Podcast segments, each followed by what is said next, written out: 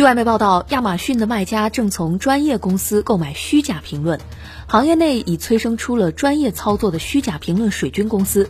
每一条虚假评论的价格为十五欧元，相当于一百一十六元人民币，打包价是五百条虚假好评，五千欧元，约三点八万人民币。德国的一家评论公司称，仅在英国就有三千多名员工。他们称这些员工为测试员，卖家聘请这些测试员购买产品，然后在线发布四星或五星的好评。测试员除了获得购买产品的退款外，还可以拿到一笔小数目的额外费用。由于这些测试人员确实购买了产品，所以他们发布的评论会被归纳为亚马逊验证购买，形成虚假的评价。亚马逊负责人表示，会尽可能在消费者看到之前找到并删除这些恶意的评论。上个月，消费者看到的评论中，百分之九十九以上为真实的评论。感谢您收听界面财经大事件。